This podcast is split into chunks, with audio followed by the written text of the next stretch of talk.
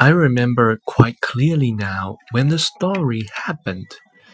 The autumn leaves were floating in measure down to the ground, recovering the lake where we used to swim like children. Under the sun was there to shine. That time we used to be happy. Well, I thought we were.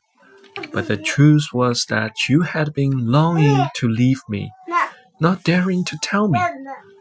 On that precious night, watching the lake, vaguely cons- cons- conscious, you said, Our story is ending.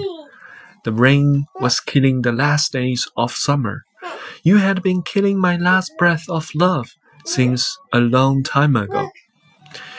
I still don't think I'm gonna make it through another love story.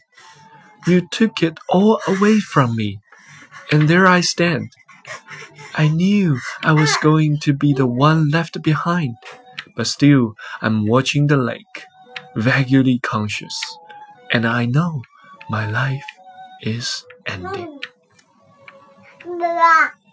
秋之湖，我仍清晰的记得故事发生的时候，秋叶翻飞，飘落一地。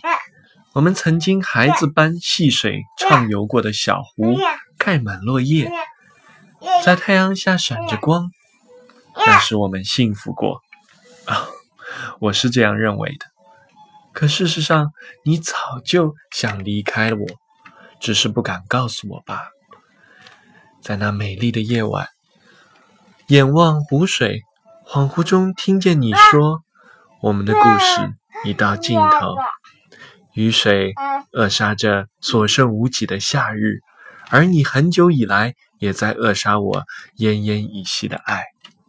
我仍不认为自己会再去经历另一段爱情故事。你把一切都带走了，我只有悄然伫立，早已明白自己将会是那个被遗忘的人。而我依然凝望着湖水，恍惚中，生命。正离我而去。